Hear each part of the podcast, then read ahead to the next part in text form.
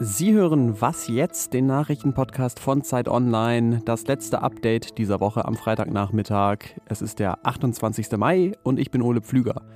Heute haben wir mal nur zwei Themen im Update. Zum einen sprechen wir über die Hintergründe der Einigung zum Völkermord an den Herero und Nama zwischen Deutschland und Namibia und neue Warnungen dazu, das Impfintervall bei AstraZeneca zu verkürzen. Redaktionsschluss für diesen Podcast ist 16 Uhr.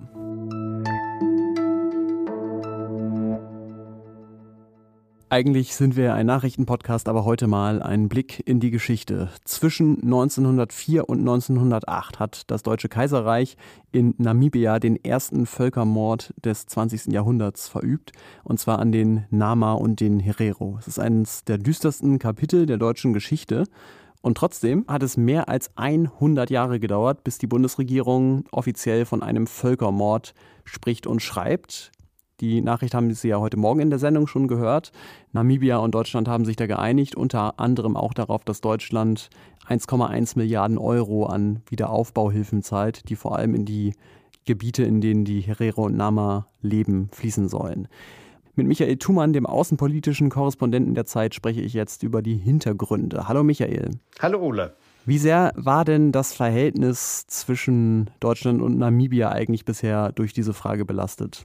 Ich würde sagen, das hat die Beziehung zwischen den Regierungen von Namibia und Deutschland nicht belastet, aber es hat sie geprägt, weil sie verhandelt haben seit September 2015.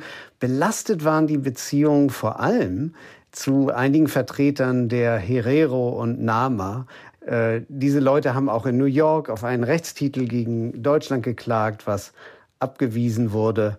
Und jetzt hat man sich auch nicht über eine Rechtsfrage verständigt, sondern über eine politisch-moralische Frage, die nun in dieser politischen Erklärung der beiden Staaten geklärt wurde. Ja, ich glaube, sechs Jahre äh, haben die Verhandlungen ja gedauert. Warum hat denn die jetzige, aber warum haben auch äh, vorherige Bundesregierungen so lange gebraucht, um diese deutsche Schuld einzuräumen? Weil immer, wenn die Deutschen irgendwo Schuld einräumen, die große Frage im Raum steht, erwächst daraus ein Rechtstitel und können andere Staaten daraus auch etwas machen. Grundsätzlich muss man sagen, die Deutschen haben eigentlich schon ziemlich lange anerkannt, dass es da sich um Völkermord handelte. Heidemarie Wieczorek-Zeul, die ehemalige Entwicklungsministerin, hat das schon 2004 in Namibia mal gesagt. Ein weiterer wichtiger Grund ist aber auch, weil in Namibia selbst Uneinigkeit herrschte. Die Regierung äh, wäre bereit gewesen, wesentlich schneller ein Abkommen beziehungsweise eine Erklärung mit Deutschland abzuschließen. Aber es gab Widerstände im Land, insbesondere von einigen Vertretern der Nama und Herero, jener, die nicht in der Regierung vertreten waren. Und deshalb musste diese Frage erst einmal geklärt werden und das hat gedauert, sechs Jahre. Danke dir, Michael. Sehr gern. An der Stelle aber auch noch die Ergänzung, nicht alle sind glücklich mit dieser Einigung. Von Vertretern der Herero und Nama kam deutliche Kritik. Sie sagen, es würde ihnen zustehen, selbst mit der Bundesregierung zu verhandeln, nicht von der Regierung in Windhoek vertreten zu werden. Sie hätten sich tatsächlich auch echte Reparationszahlungen und Entschädigungen für die Nachkommen der Opfer gewünscht.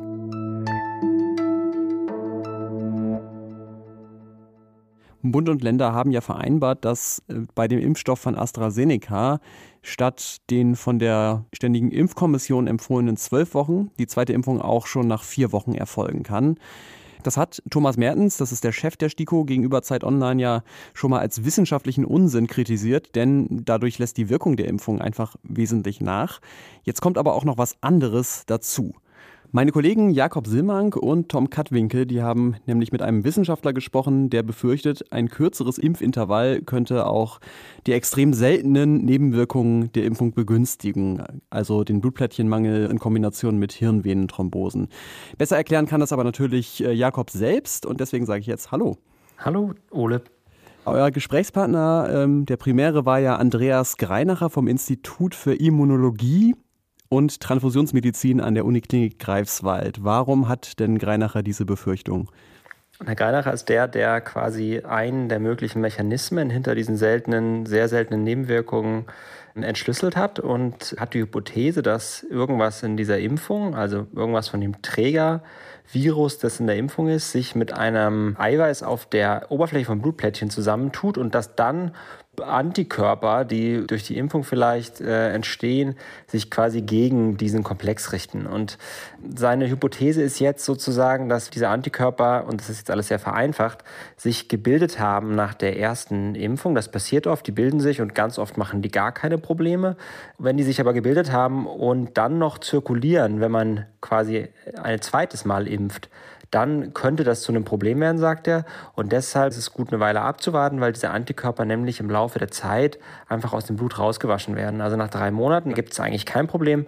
Und nach vier Wochen hat er halt so ein bisschen Sorge, dass bei einzelnen Patienten es zu Problemen kommt. Und das ist, glaube ich, auch ein springender Punkt, dass man das alles einordnen muss. Also, dass das zwar häufiger vorkommen kann mit diesen sehr, sehr Nebenwirkungen, aber das immer noch auf einem sehr niedrigen Niveau wäre. Das ist mir ganz wichtig zu betonen.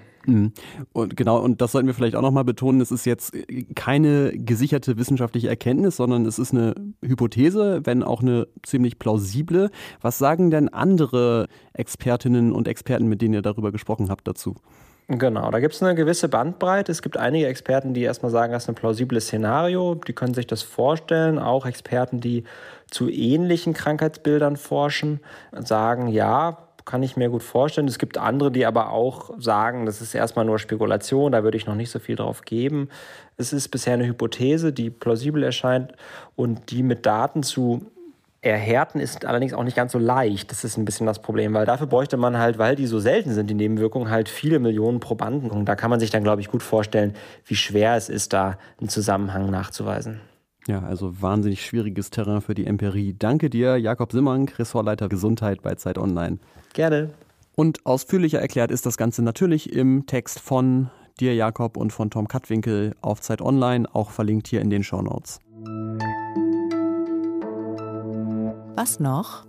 Ich zähle Ihnen jetzt mal ein paar Ortsnamen auf und dann mal gucken, ob da bei Ihnen auch was klingelt. Montabaur, Siegburg-Bonn, Naumburg an der Saale, Ludwigslust. Mir sind jedenfalls diese Namen wahnsinnig vertraut, ähm, obwohl das nicht gerade Großstädte sind.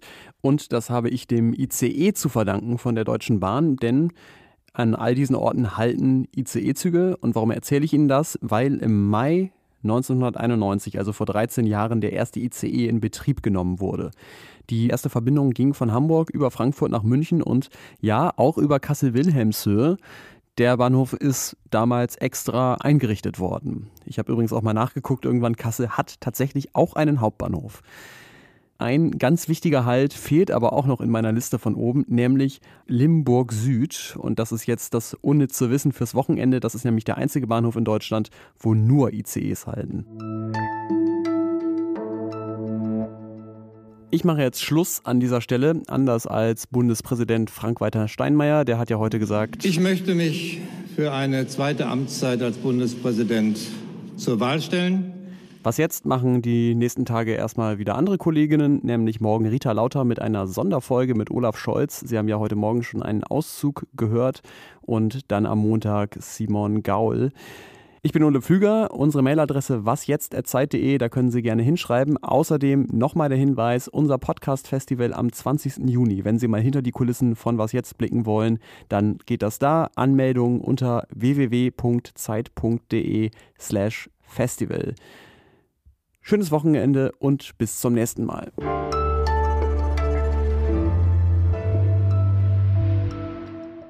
Andreas Greinacher vom Institut für Immun Imminu Immin sag mal. Immunologie? Immunologie. Vom Institut für Immunologie